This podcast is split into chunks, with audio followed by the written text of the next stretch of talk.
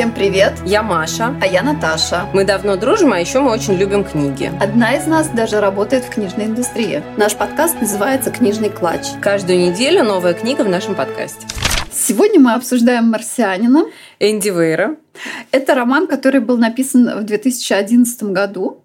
И фильм вышел примерно, ты помнишь? Не помню в каком году, но там играет Мэтт Деймон. Была такая шутка, что американский кинематограф потратил очень большие деньги для того, чтобы спасти Мэтта Деймона. Ну, если вспомнить «Спасти рядового Райана», «Интерстеллар», «Марсианин» и все прочие фильмы, где, в принципе, весь сюжет строится на том, что там спасают Мэтта Деймона.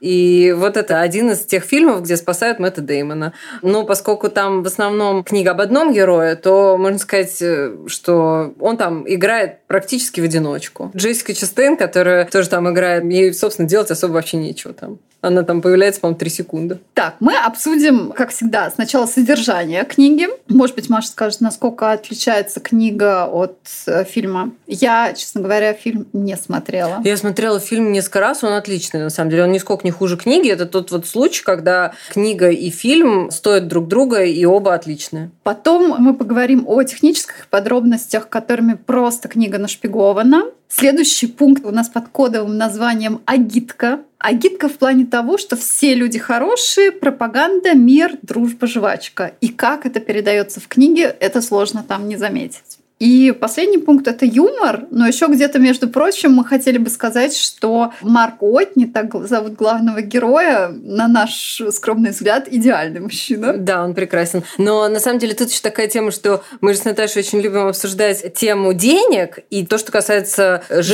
женщин. А тут э, нечего обсудить. Да, там а, же... нет, деньги есть. Деньги, да, про деньги. деньги, да, про деньги можно сказать пару слов. Что касается женщин, тут, к сожалению, обсуждать абсолютно нечего, потому что их просто нет. Подожди, подожди, командующий ну, корабля Да, женщина. да, ну это да. Нет, там, конечно, есть в эпизодах, но просто дело в том, что это действительно книга об одном человеке. И надо сказать, что для Энди Вейра это характерно, потому что все остальные книги, э, его две еще, которые существуют, они тоже в общем, сосредоточены только на одном герое, все остальные очень-очень-очень на заднем плане. Содержание. Это, друзья мои, Робинзон Крузо в космосе сразу раскрываю как бы историю. Действие происходит в недалеком будущем, каком-то там 2035 году, но это даже не важно. В общем, в недалеком будущем миссия на Марс отправляется. Причем это не первая миссия, это третья, третья. по-моему, по счету. И их задача провести на Марсе месяц. Команда состоит из шести человек. У каждого из них несколько ролей. Каждый из них в команде какую-то роль выполняет. Там пилот, техник там, и так далее. И каждый из них, помимо этого, еще ученый. Кто-то физик, кто-то ботаник, кто-то там врач вот их задача на Марсе в течение месяца провести исследовательские работы по своей специфике и, соответственно, привести на Землю результаты. То есть это научная миссия. Миссия начинается благополучно, все хорошо, но на шестой день происходит песчаный шторм, и он такой силы, что Земля дает команду собираться и сваливать оттуда. Экипаж пытается сесть в космический корабль, шторм их состоит прямо в процессе работы над тем, что они должны были делать, и пока они находятся на открытом пространстве, пространстве антенна отрывается и протыкает костюм одного из этих космонавтов. У него отключается система жизнеобеспечения, поскольку они все связаны, у всех прекрасное высокотехнологичное оборудование, все друг про друга все знают, все считывают данные со всех костюмов, но вот данные из костюма этого человека, которого зовут Марк Отни, который наш главный герой, теряются, и помимо этого еще такой момент, что капсула, в которой они должны подняться в воздух, она может не выдержать напора шторма, и поэтому нужно взлетать срочно, то есть нет времени искать его тело, они только знают вот по данным этого костюма, что он погиб. И поэтому уже в самый последний момент они до последнего, надо сказать, его ищут, честно, и очень хотят его найти. Но такая ситуация, что либо они продолжают его искать и погибают там все вместе, либо они спасаются в пятером и оставляют его тело, как они считают, на Марсе. Поэтому они улетают. Шторм проходит, но, как это ни странно, Марк Отни остается жив, потому что эта антенна попала в компьютер, который сообщал о его данных, и проткнула костюм. Но сложное техническое описание того, как э, кровь из раны запечатала отверстие в костюме, и благодаря этому он выжил. Потерял сознание на несколько часов, потом очнулся и понял, что он остался на Марсе один. И вот дальше, собственно говоря, вся книга посвящена тому, как он выживал на Марсе, как Робинзон Круз на необитаемом острове, и как его спасали всей землей. Там вся книга кишит просто техническими деталями, о чем мы поговорим позже. Все описано очень подробно. Ну вот в точности, как Робинсон Крузо описывает каждый свой шаг, о том, как он э, делал тарелочки из э, кусочков дерева и так далее, и так далее, и как он лодку строил. А здесь э, такая же ситуация, очень подробно описаны все детали того, как он выживал в этой совершенно не для жизни пустыне красной. Сначала он, поскольку он ботаник, так получилось, что у него функции совмещены. Он одновременно механик и ботаник. То есть он может починить практически все, что угодно, потому что он технически очень хорошо подкован и очень хорошо соображает. Помимо этого он еще ботаник. Он обнаруживает довольно быстро, что все, что было передано вместе с этой миссией, чтобы обеспечить их жизнь в течение месяца, оно все осталось на Марсе. Начиная с того, что там э, некий дом, да, они построили, который называется хаб, но это практически палатка. Там системы жизнеобеспечения работают, водоочистка, очистка воздуха, увлажнители и вот это вот все. То есть в хабе внутри можно полностью существовать. Причем хаб рассчитан, конечно же, на какое-то непродолжительное время, но вот на месяц, месяц он должен проработать. Но поскольку все очень качественно и все сделано НАСА, то э, предполагается, что он должен прослужить намного-намного дольше. Помимо этого, у Марка запасы еды, которых должно хватить, тоже довольно продолжительное время, потому что дали с запасом на шестерых, а он остался один. И помимо этого, у него еще получается большой запас скафандров, потому что у каждого космонавта их два, то есть у него, соответственно, их остается 12. Нет, вот. они ну. улетели. В... А, в, да, в каких-то, да, точно. Нет, нет, они улетели. 5, 5 улетело, было всего 12, 5 улетело, осталось 7. Значит, у него 7 скафандров два своих и э, оставшиеся запасные. Мне кажется, не совсем. Давай сейчас точно посчитаем. Да, давай считаем скафандры. Итак, один скафандр он э, повредил, ну, он да, пришел в негодность. Равно... Нет, и больше он... он его не использовал. Значит, У него остался 6. один свой и еще э, пять чужих. То есть шесть штук, короче говоря. И справедливость восстановлена, шесть скафандров. И помимо этого он еще обнаруживает, что у него есть типа 10 картофелин или 12, потому что они Я сейчас были... не буду спорить. Потому что они должны были провести на Марсе День Благодарения, а какой же День Благодарения без индейки и картошки? И поэтому им дали с собой несколько замороженных, но вполне живых картофелин, помимо вот той еды, которую дают обычно космонавтам, которая непригодна к тому, чтобы ее как-то воспроизвести. Есть вот эти 10 картофелин. И Марк, поскольку он ботаник, он решает, что нужно просто сделать плантацию картофельную, посадить всю эту картошку. У него с собой есть земли, немножко земли, э, почвы, потому что он должен был какие-то опыты там произвести. Земля, в ней есть бактерии, которые необходимы для того, чтобы она была плодородной. Соответственно, он смешивает ее с почвой э, марсианской, засеивает весь пол своего хаба вот этой землей, э, добавляет туда еще различные удобрения, которые берет из продуктов жизнедеятельности, скажем мягко, хотя там это описано очень подробно в общем, никаких сомнений, куда девается содержимое туалета, нету. Он э, берет все вот это, смешивает, делает из этого некую почву, сажает туда 10 картофелин, они прорастают, он их выдирает, опять разделяет на кусочки, не ест этот первый урожай, и опять засеивает это поле. И у него уже там получается, ну, типа там 40 кустов картофельных. Иными словами, засевает плантацию картофеля. Помимо этого, он понимает, что ему нужно с землей восстановить каким-то образом связь. А эта антенна, которая оторвалась, она, собственно говоря, была средством связи команды с землей, а второе средство связи находилось в той капсуле, которая улетела вместе с космонавтами. Тут надо сказать, что НАСА делает так, что все всегда есть запасное. То есть, если у тебя сломалось одно, всегда есть второе. Поэтому у него два ровера, ну, этих марсохода. У него есть запасная ткань для хаба. У него есть, ну, вот эти вот костюмы, про которые... Ну, то есть все, короче, в двойном, как минимум, размере, а иногда и в тройном. Но вот было две системы коммуникации с Землей. То есть одна улетела, а другая вышла из строя. Поэтому прежде всего, о чем он прежде всего думает, это о том, что нужно восстановить э, связь с Землей. И тут он вспоминает, что в 1997 году на Марс был отправлен Pathfinder, не пилотируемый дрон, который, соответственно, остался на Марсе, потому что на Землю он обратно не улетел. И он решает его найти. У него есть два марсохода, которые называются роверы. Он снаряжается в поход. Pathfinder находится довольно далеко от него, там, по-моему, 1200 километров. Ему нужно проехать по Марсу. Тут надо сразу сказать, на что рассчитывает Марк. Он рассчитывает на то, что через 4 года должна быть следующая миссия РС номер 4. Его задача, поскольку он не рассчитывает на то, что на Земле кто-то знает о том, что он жив, и понимает, что снарядить спасательную миссию на Марс за вот оставшееся время раньше, чем РС прилетит следующий, это нереально, поэтому он понимает, что его задача продержаться 4 года, пока прилетит следующая миссия.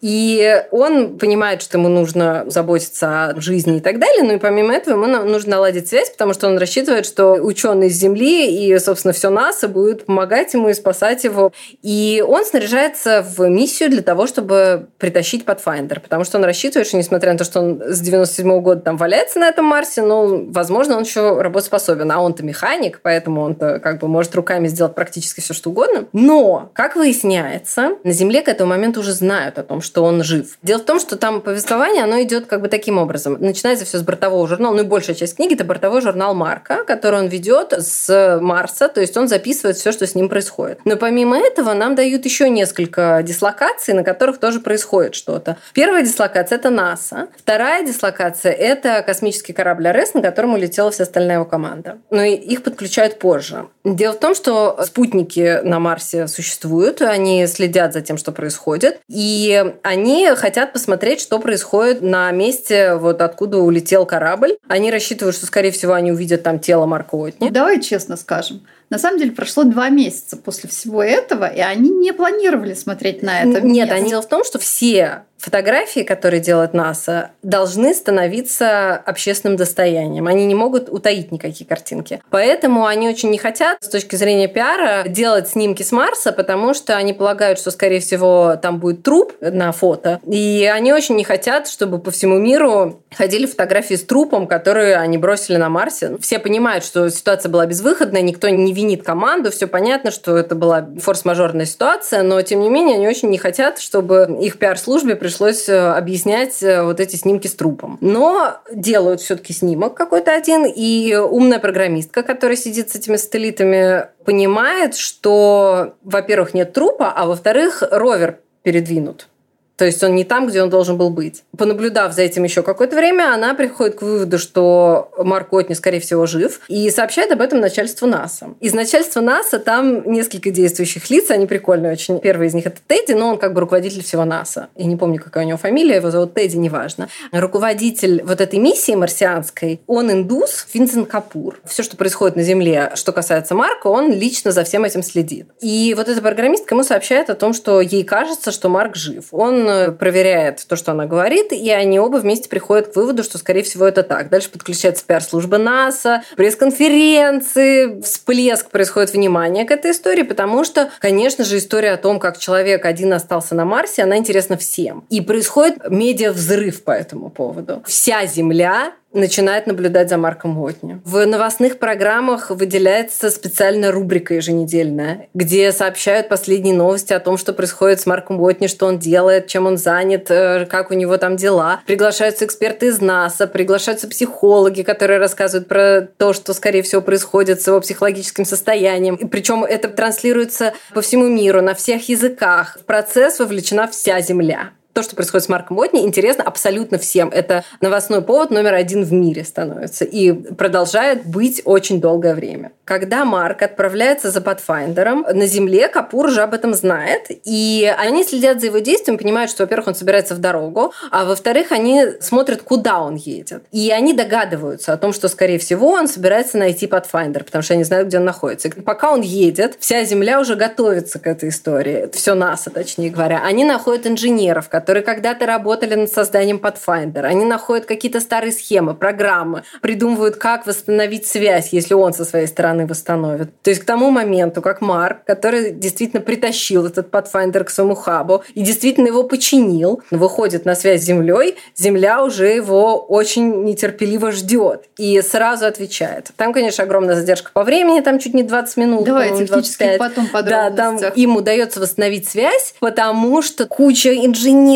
самые лучшие умы НАСА задействованы, потому что Pathfinder может только принимать, он не может передавать. И если Марк там может им типа писать записки и показывать в камеру, то они ему ответить никак не могут. Но они придумывают какой-то способ, они каким-то образом связывают Pathfinder с ровером, и получается, что у Марка есть реальная нормальная человеческая связь с Землей из ровера. Все это продолжается в течение нескольких месяцев. Его коллеги при этом не знают о том, что он жив, потому что НАСА решает их не информировать, потому что они боятся за моральное состояние космонавтов, они боятся, что они будут очень сильно переживать, потому что они долго очень вместе готовились к этому полету и очень долго вместе летели на Марс, поэтому они реально все очень близкие друзья, они очень близкие друг к другу. И поэтому они понимают, что если сообщить этим людям, что Марк жив, а они его там бросили, то это будет для них удар, может быть, не легче, чем тот, что он погиб. Но потом они им сообщают. Дальше, значит, происходит следующее. Они понимают, что Марку все-таки не хватит еды для того, чтобы дождаться вот этой вот э, миссии следующей через 4 года. И НАСА решает отправить капсулу на Марс, в которой будет для него еда. Невероятные усилия предпринимаются на Земле для того, чтобы ускорить отправление этой капсулы. Потому что, в принципе, они собирались отправлять какой-то там дрон. Там просто следующая миссия, которая прилетает, ее снабжают частями постепенно. То есть космонавты не все привозят с собой, а все в течение четырех лет постепенно отправляется на Марс. И вот следующий кусок оборудования или чего-то там должен прилететь на Марс, и они решают вместо этого оборудования отправить туда продовольствие для Марка. Ведется счет на дни чтобы ему хватило еды, потому что еды реально ему может не хватить, он просто умрет с голоду, и все это будет зря предпринято. Значит, предпринимаются невероятные усилия, чтобы ускорить отправку. В итоге им это удается. Они пропускают миллион каких-то тестов безопасности, всего, чтобы только ради бога этот корабль туда улетел. А он Но, взлетает. Да, а он взлетает и просто на взлете взрывается. Все это зря в итоге все эти усилия предприняты. Получается опять, что проблема остается та же самая. Марк остается без еды на Марсе, и у него реальная перспектива того, что он умрет с голоду. Плюс к этому у него взрывается хаб,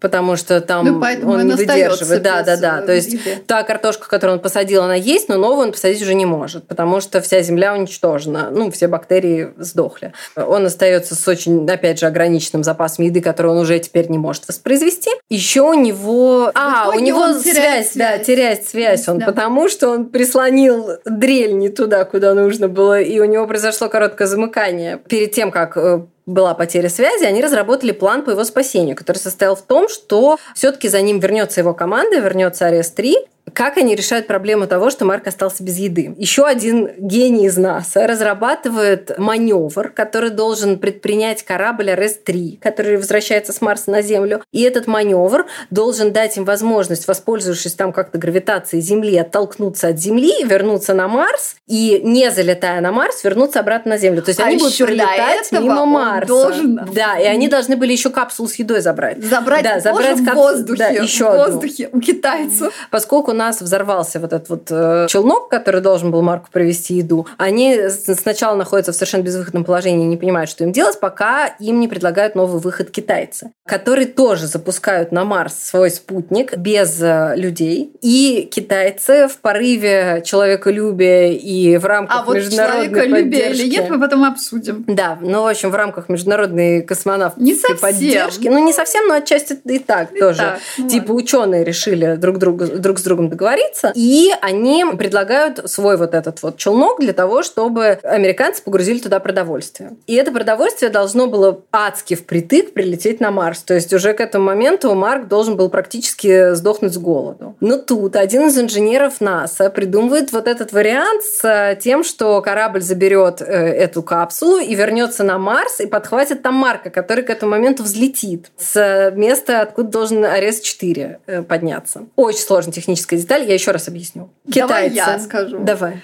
У нас есть корабль, который летит с Марса, долго летит, уже давно летит. Подлетит к Земле, заберет на развороте капсулу у китайцев, дальше развернется, полетит назад на Марс, угу. заберет там в воздухе Марка, потом разворачивается плавненько еще раз и, и, возвращается, на и возвращается на Землю. Для этого китайцы должны пожертвовать свой челнок, а Марк должен отправиться на место, откуда стартует РС-4, потому что только там есть капсула, в которую он может сесть и которая его поднимет на орбиту. Ну, соответственно, инженер предлагает вот этот вариант, но его Тедди, глава НАСА, отвергает, потому что он рискованный. В любом случае в космосе все рискованно рискованно. И тут получается, что риск состоит в том, что корабль, вот на котором основная масса космонавтов летит 5 человек, может погибнуть. Ну, то есть это рискованно очень для них. И плюс им добавят еще целый год нахождения в космосе, или даже больше, 500 дней, по-моему. И корабль-то тоже как бы фиг знает, выдержит такую дополнительную нагрузку или нет. Поэтому Тедди принимает решение, что лучше пусть рискует один только Марк. Ему отправят эту китайскую капсулу. Может быть, она прилетит, может быть, она успеет, пока он еще не умер от голода, может, она не успеет. Но, во всяком случае, если что, погибнет только один человек, а не все шесть. Но у, значит, этой миссии марсианской есть э, с Земли человек, который помогает им управлять э, полетом и так далее. И он втихаря, тайком отправляет им координаты вот этого маневра. Он им отправляет это контрабандой в письме, которое якобы от жены одного из космонавтов. Они быстро довольно расшифровывают, в чем дело, и происходит мятеж. То есть они, несмотря на то, что нас им приказывают возвращаться домой, принимают сами решение о том, что они сделают вот это и вернутся обратно на Марс и заберут Марка. Поэтому у Земли, собственно говоря, нет особо никакого выхода. Они отправляют капсулу с едой, ребята ее забирают и летят обратно на Марс. Марк об этом узнает и понимает, что у него осталось там какое-то достаточно ограниченное количество времени для того, чтобы из того места, где он находится своем хабе, добраться до того места, откуда ему нужно стартовать. Плюс эта капсула, которая там есть, ее нужно еще облегчить, потому что она не предназначена для дальних полетов. Он должен произвести на ней какие-то адские модификации для того, чтобы она могла долететь куда нужно. И взлететь на ней, чтобы его поймали там в космосе. Ну и успех. Да, ну успех, конечно, он отправляется, конечно, там по дороге его заставит шторм, из этого шторма выбирается. Потом, конечно же, он садится в эту капсулу, конечно же, не ну, долетает. Ну, обсудим общем, любимые сложные, как да, критические моменты там, данной книги. Да, еле-еле, в общем, каким-то чудом его ловят, и все, и он попадает на землю, все хорошо закончится. Земля торжествует просто. На земле его встречают все земляне.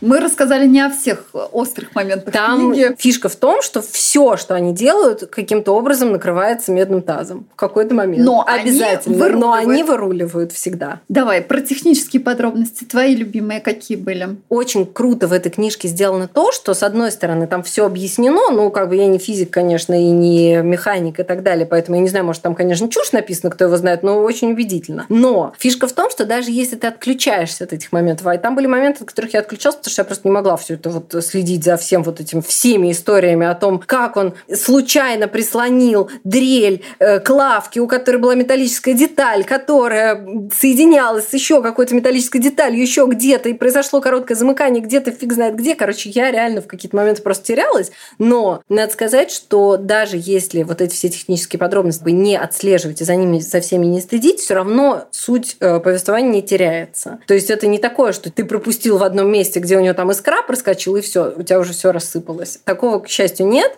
Повествование очень стройное, поэтому совершенно не бойтесь технических деталей, которых там реально дофига. Это совершенно не помешает вам наслаждаться книгой. А мне было наиболее интересно, я ничего не читала об авторе, но мне было интересно, как он делал вообще research всего да, этого. на самом деле, и ведь надо сказать, э, у него три книги, которые вот я все читала, и все они мне очень нравятся. Но это, наверное, самое лучшее, но две другие тоже прекрасны, по большому счету, они все классные. И там везде очень много вот этих технических подробностей. Причем они совершенно из разных сфер науки. Они все три книги про космос. Подробности технические совершенно из разных сфер. Ну вот тут тебе и ботаника, тут тебе и механика, тут тебе и физика, тут тебе и космическая наука и, там, и так далее, и так далее. Там гигантские объемы какой-то подготовительной работы были проведены, чтобы это все складывалось в какую-то стройную структуру. Да, то есть на них, во-первых, нанизан сюжет, что это логически работает, а потом еще плюс это должно работать не на Земле. То есть там все равно есть какие-то... Там все время вот этот допуск того, что а тут нет атмосферы, тут холодно, тут этот песчаный шторм и так далее, и так далее. Там все это учитывается, и как-то все равно все работает. Да, сюжет не рвется, и нет магии ни в одном месте. Да, нет такого, что типа... Магический реализм. Да, да, да. Полетели. И тут он смахнул волшебной палочкой, и картошка начала расти. Первые полчаса мне казалось, что это агитация школьников старших классов учить физику, химию, и биологию. с космонавтами. Там очень много внимания уделено тому, что в НАСА работают лучшие инженеры, лучшие техники, лучшие программисты. Вообще все просто, ну, наверное, скорее всего, так и есть, конечно, по большому счету. Кстати, если вот про НАСА говорить, э, в подкасте это не просто. В какой-то момент было интервью, гостья там была девушка, которая работает в НАСА. и она из России уехала, отучилась еще раз в Штатах на высшее образование и работает там сейчас. То есть, в принципе, это реально. Ну, слушай, там так описано, я не знаю, что на самом деле у них в нас происходит, но, судя по всему, это просто космическая в буквальном смысле структура. А еще там очень забавно было про скотч. Скотч, да, что скотч, скотч это работает везде. везде. Ну, у нас шутки да. будут, шутки в конце, шутки в конце. Давай про агитка. Структура книжки такая, что она разделена на главы. Большинство глав это записи его в дневник. Журнал, да. И есть вставки, которые рассказывают о том, что происходит на Земле и на корабле. И плюс еще в конце есть что-то типа эпилога. Да, там есть несколько вставок, которые типа как новостные какие-то статьи. Вообще они классные сюжетные элементы, потому что они зеркально отражают. Например, там есть вставка про то, что у него ломается машина, и рассказ, как он ее чинил, а это было на обучении в НАСА, когда он становился космонавтом. И ну, он пишет, я надеюсь, что этого, со мной этого больше никогда не произойдет, мне ничего не придется чинить, я буду в топовых условиях. Поскольку это в конце, и видно, что всю книжку до этого что-то чинил. Ну да, да, да. Вот эти вот кусочки, они и зеркалят э, то, что мы прочитали или там прослушали до этого. Но последняя часть его именно бортового журнала, в ней он говорит, как же он рад, что столько людей о нем думали, да. спасали и его. что и на самом далее. деле люди по большому счету хорошие, все, все, все, все люди, все да, стремятся хорошие. помочь. Да. Не знаю, двойственное ощущение счет, ну то есть книжка классная, но сам факт, что люди спасают там космонавтов или военных и так далее, это связано абсолютно с тем, что это часть часть профессии, то есть это часть договора там... и негласного контракта, что если ты рискуешь своей жизнью, то общество и обязаны тоже спасать твою жизнь. Это да, но ты знаешь, меня прям тронуло, честно скажу, как там описано, какие усилия предпринимают все эти отдельные люди для того, чтобы его спасти. Потому что, ну ладно, одно дело там показано, да, вот это вот медиа-истерика по поводу того, как вся земля переживает по поводу Марка, что все за него там болеют и так далее. Это классно, но как бы одно дело ты болеешь, сидя перед телеком, да, а другое дело они просто нарушают все правила, идут против всех протоколов, шантажом каким-то там, адскими бессонными ночами, кладут просто все. Они не бывают дома, они не общаются с семьями, они просто кладут всю свою жизнь на то, чтобы вот эту задачу решить. Но когда решают такие задачи, это же тоже какой-то задел на будущее, ускоряет сам процесс э, внутри такой большой компании. Да, есть, в принципе, конечно. В этом конечно. есть какой-то смысл.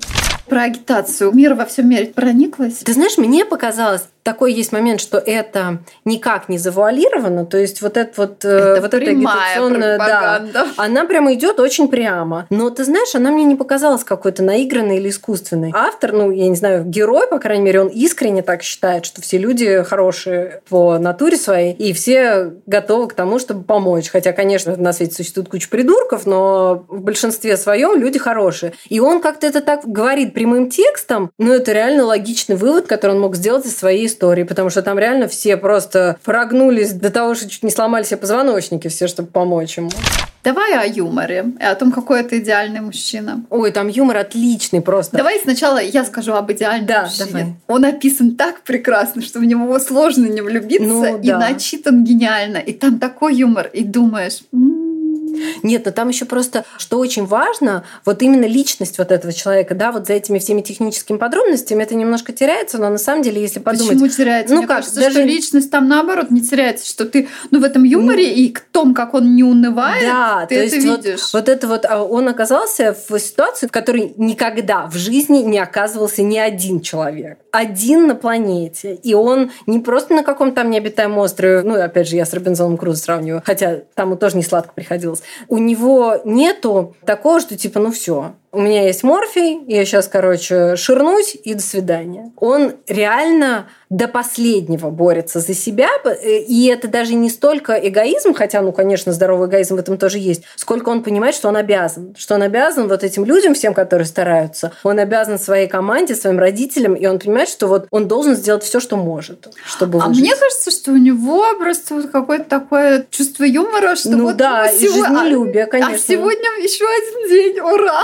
Но у него, да, у него такое здоровое жизнелюбие, которое тоже нас, не дураки, сидят, и они не отбирают э, депрессивных типов для того, чтобы они становились нет, конечно, космонавтами. Нет. Конечно, они выбирали его и по психологическим каким-то характеристикам тоже, потому что космос это вещь тяжелая, и люди должны быть устойчивы. Но он прям какой-то суперустойчивый. Очень странно, что в конце, фактически предпоследняя часть, мы читаем его журнал, запись, что психотерапевт посоветовал ему вести журнал. И я подумала, ну, ребята, мне кажется, этот человек не должен был уже впасть в депрессию. Ну, ты знаешь, а может, у него потом как бы его накрыл. Вполне возможно. Ведь такое бывает, что человек в экстремальной ситуации собирается, а потом его накрывает. Нет. И я думаю, что, скорее всего, могло вполне накрыть, Нет, когда он я вернулся. думаю, что экстремальная ситуация, он там э, полтора года был один. Ну, ну да. Да его бы там 10 раз бы накрыло. Он молодец, конечно. И самое главное, что да, он сохраняет чувство юмора. Там потрясающие шутейки, на самом деле, отличные просто. Моя любимая, это когда ему нужно просверлить э, дырки в ровере. Ну, поскольку там он тоже ржет над тем, что за каждым его действием следит НАСА, и они постоянно дают ему советы. Он, конечно, с одной стороны, им благодарен, но с другой стороны, говорит, ну, они, слава богу, еще не учат меня задницу вытирать.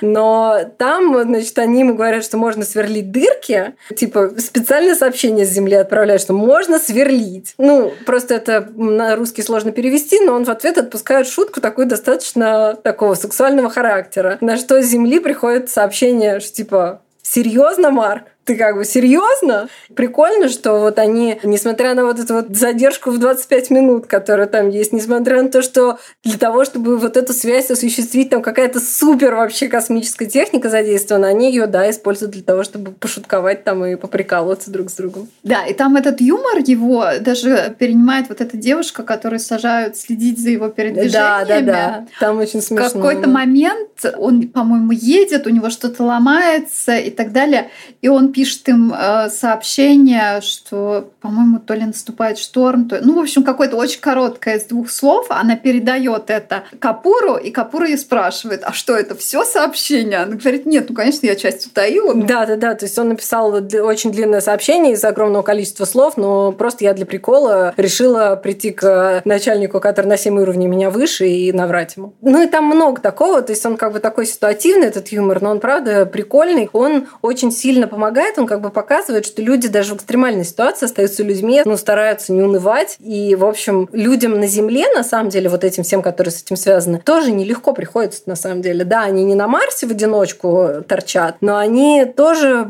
работают э, вообще без халтуры, не покладая рук для того, чтобы осуществить эту миссию, для того, чтобы его спасти. Поэтому нельзя сказать, что они там это отдыхают все и чилят. Они, в общем, тоже работают на износ. Ну и как бы эта способность сохранить юмор и сохранить живость какую-то, она, конечно, это классно. На самом деле, мне кажется, это такое свидетельство профессионализма крутого очень. Да, самообладание. Мне понравилась э, книжка, да, вот когда вчитываешься уже, ну, вслушиваешься, динамизм и чувство юмора поддерживает, и хочется слушать. И он становится какой-то такой частью неотъемлемой. Да. Я вот тоже под конец уже на технические подробности как-то уже немножко да, подзабила, подзабила немножко, да. да. Вот часть, которая мне, наверное, вот прям тяжко было, это когда груз, который отправили и который упал или там взорвался, вот когда описывается технические подробности, почему он взорвался, как там 300 килограмм швыряло из стороны в сторону, из-за этого изменилась траектория, вот было немножко тяжко. Возможно, есть места, где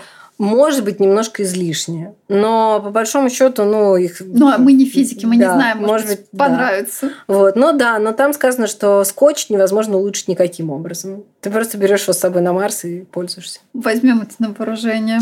Там еще был забавный момент, вот, который я хотела сказать в конце. Когда Марк в этой своей, значит, э, капсуле смерти поднимается наверх, чтобы его перехватил корабль, там немножко не хватает расстояния, чтобы они могли состыковаться. И он предлагает такой вариант, он говорит, а давайте я продырявлю себе палец в скафандре, и оттуда будет течь кислород, и этот кислород мне даст возможность оттолкнуться, да. да. И я буду как железный человек. Ну, конечно, в итоге без этого обходится, и его там перехватывают и так далее. Но я должна сказать, что в фильме этот момент использован. Он реально там дырявит себе костюм на руке, и как железный человек подлетает к космонавту, которого перехватывают. Да? Да, да, да. Надо смотреть фильм. Да, да, да, фильм надо смотреть, книжку тоже надо читать. Книжка классная, я очень советую, читайте Энди Вейра. Причем, ну, я говорю, что есть еще Артемида и есть еще третья книжка, я забыл, как называется. Не знаю, когда, честно говоря, ее переведут на русский. По-моему, она еще не вышла. Она очень длинная, и там вообще все сложно. Земля погибает, короче, и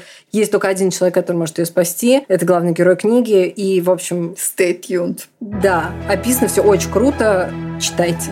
Друзья, второй сезон нашего подкаста подходит к концу, и 30 декабря будет последний выпуск, после которого мы уходим на небольшие каникулы. Но в качестве новогоднего подарка мы подготовили для вас специальный эпизод, который выйдет 31 декабря. И вы сможете резать оливье вместе с нами.